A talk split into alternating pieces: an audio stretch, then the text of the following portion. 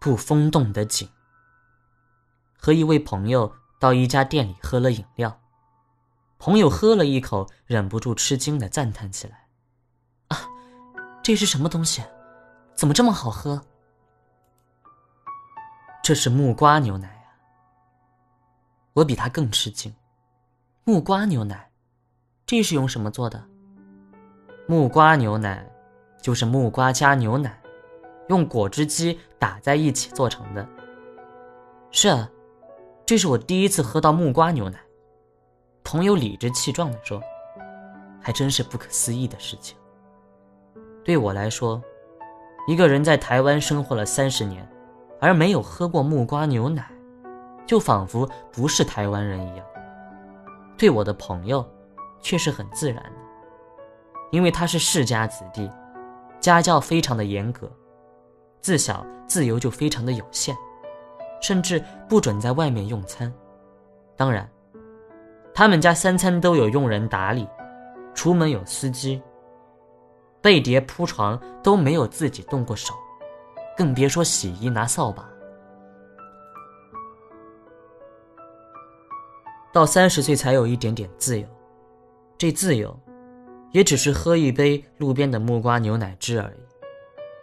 对于生长在台湾南部贫困乡村的我，朋友像是来自外太空的人。我们过去的生活几乎没有重叠的部分，在乡下。我们生活的每一分钱都是流血流汗奋斗的结果。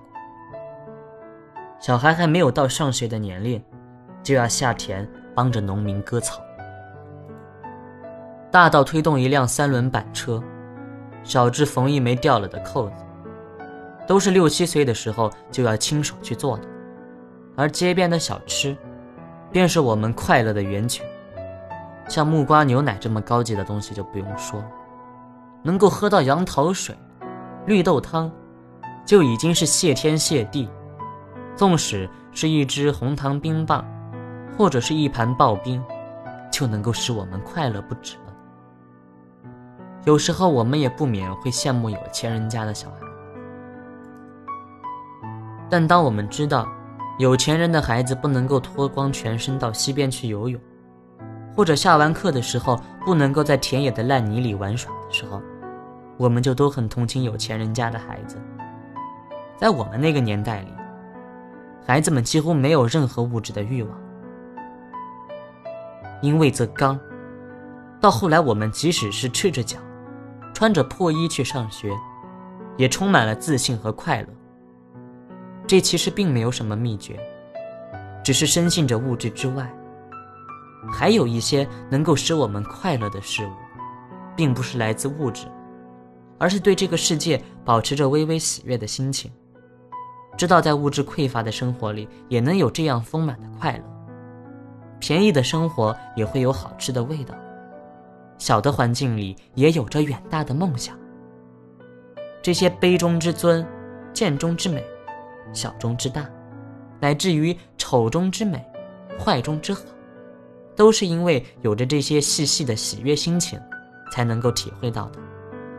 在夏天里，我深信着坐在了冷气房，喝着冰镇莲子的美味，远远比不上在田中流汗工作，然后在小路上关于大好人心的奉茶。奉茶，不是舌头到喉管的美味，而是心情之间互相体贴到的欢喜。在禅宗的碧云录里有一个故事。德云禅师和一位吃圣人一起去挑担积雪，希望把井口埋起来，引起了别人的笑话。当然，雪是无法把井口埋住。但是德云法师为什么又要单选埋井呢？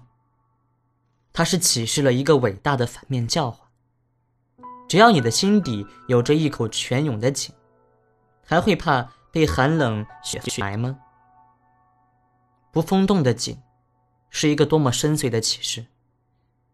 它是突破冷漠的世界的至情，是改变丑陋环境，成为优美心灵的境地，是短暂的生命里不断有活力萌芽的救济。